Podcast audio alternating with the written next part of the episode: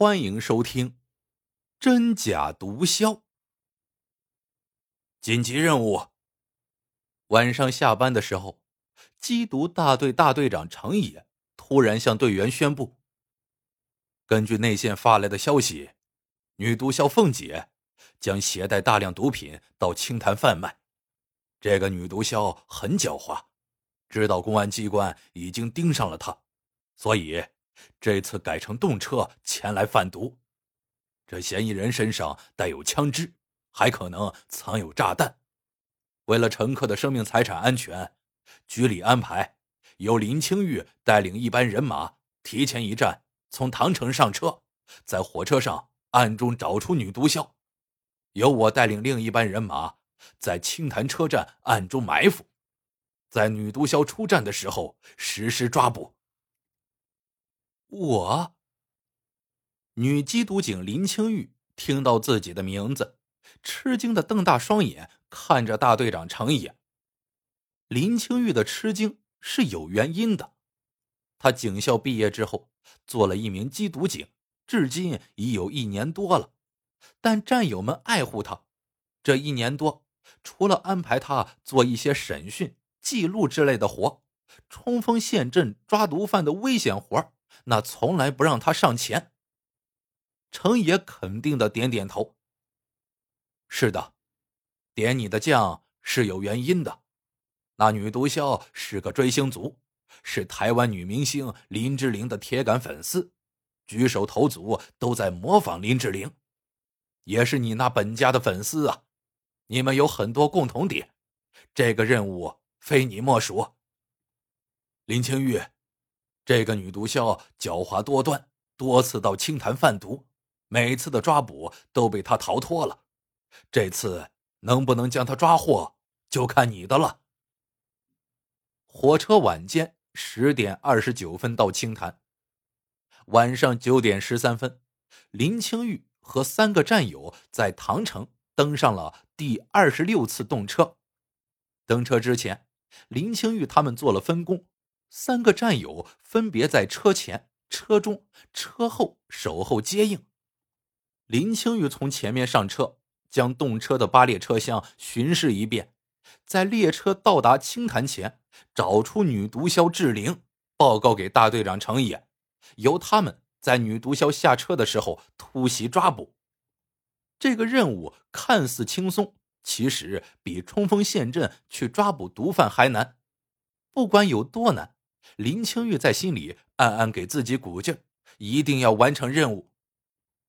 林清玉一身清爽的学生装，戴着一副宽大的茶色眼镜，很随意的拖着一只行李箱，耳朵上插着耳麦，似乎是在随着音乐声一摇一晃的在车厢过道上走着。其实他的双眼在不经意的四处扫视着。走到五号车厢。林清玉心里禁不住一抖，一个长发飘飘、媚眼如丝的女郎映入他的眼帘。这女郎的神态装扮与林志玲是何等的相似啊！林清玉抑制住激动的心情，缓步走在过道上，眼睛似乎是看着车厢外，余光却在观察着那个女郎周围的环境。她的左右都坐了带着孩子的女人。对面坐着一位老年妇人，林青玉心想：如果这人真是女毒枭，想在列车上抓捕她，的确是太难了。林青玉想到他的任务，必须要先确认这个女郎是不是要抓捕的女毒枭。他走过去，与老妇人打了个招呼，在他们身边坐下。林青玉摒除心中的杂念，眼睛的余光打量着那个女郎。女郎神情十分警觉，如丝的目光似是不经意的四处游荡，却是在打量着四周的情况。林清玉准确的捕捉到她的目光里流露出的鹰隼一样的光。林清玉据此判断，这女郎一定是女毒枭凤姐了。林清玉看着手表，已经是晚上九点四十二分了，离到清潭还有四十七分钟。他坐了一会儿，起身去卫生间。当他从卫生间走出来的时候，三个战友一前两后出现在五号车厢两头。林青玉向座位走去，他邻座的老妇人走过来，也去卫生间。老妇拄着明光锃亮的不锈钢拐杖，迎面和林青玉撞了一下，林青玉的耳麦一下子掉到了地上。好在视线已将耳麦伪装成耳机，林青玉拾起来重新戴上，并没有引起别人的注意。那位女郎却像是只受惊的兔子，站起来愣愣的看着林青玉，神情十分紧张。老妇人歉意的点点头，走进了卫生间。林青玉刚在座位上坐下，对面女郎的电话突然响了，她慌忙去接，却贴在耳边不说话。只嗯了一声，便挂了。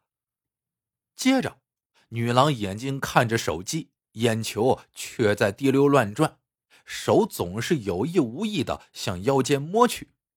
隔着衣服，林青玉看清她的腰间是鼓鼓囊囊的，心里越发的肯定自己的判断，她就是这次任务要抓获的女毒枭了。晚间十点二十九分。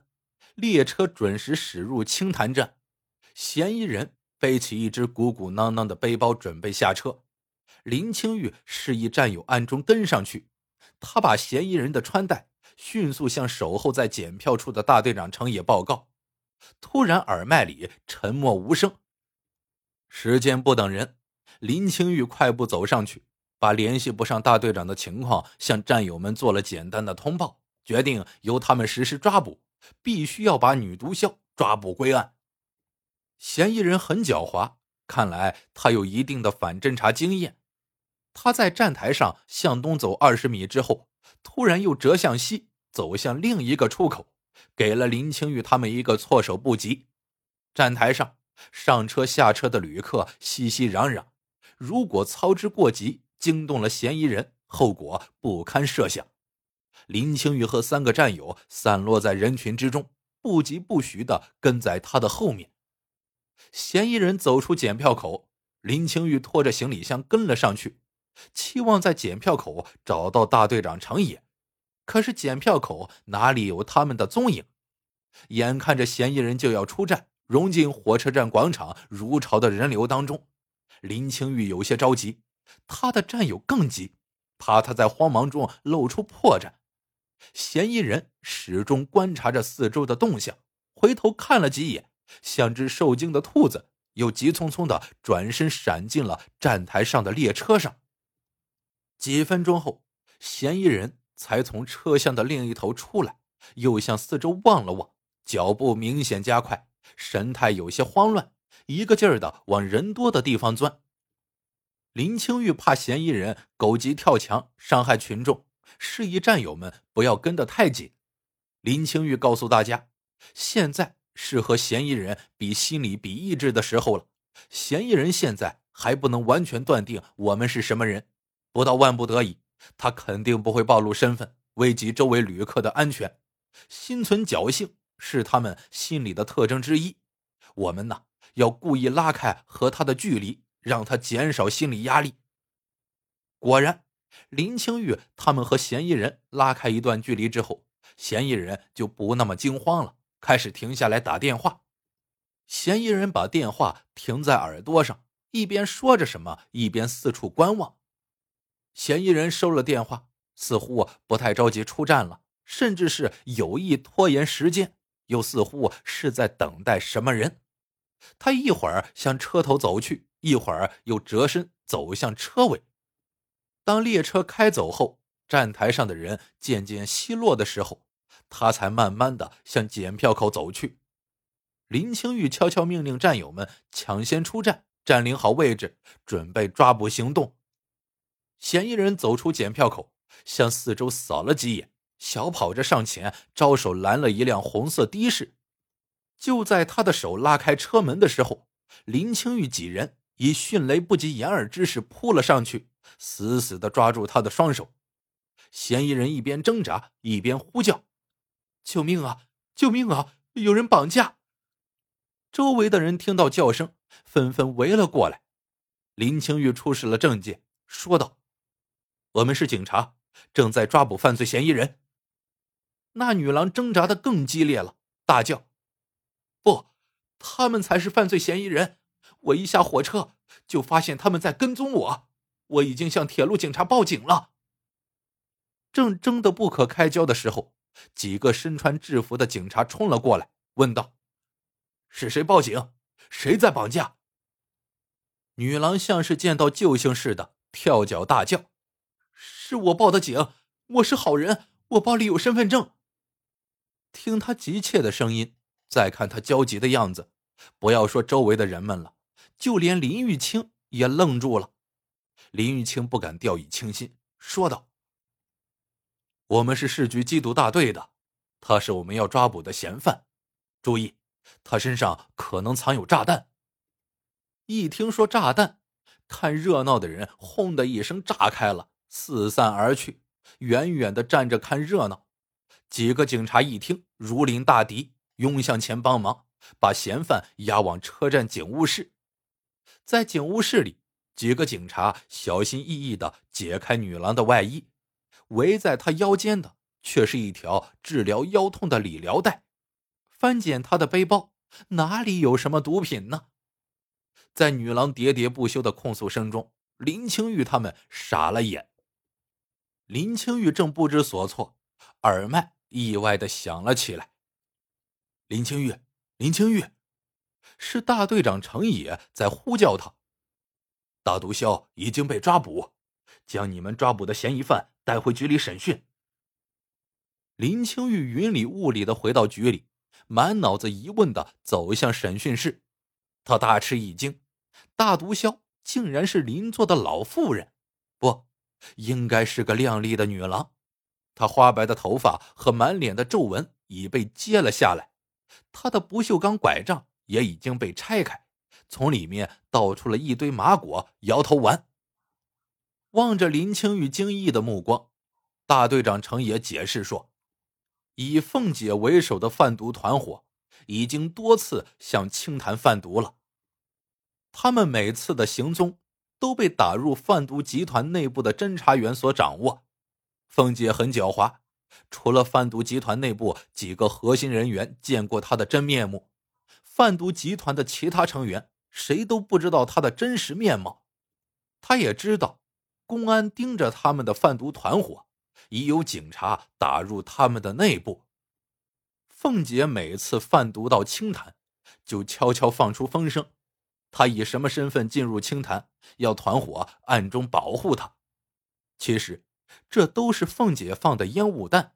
她实则以另一种身份到清潭贩毒，因此，凤姐的奸计屡屡得逞。缉毒警察抓的都是查无实据的毒贩。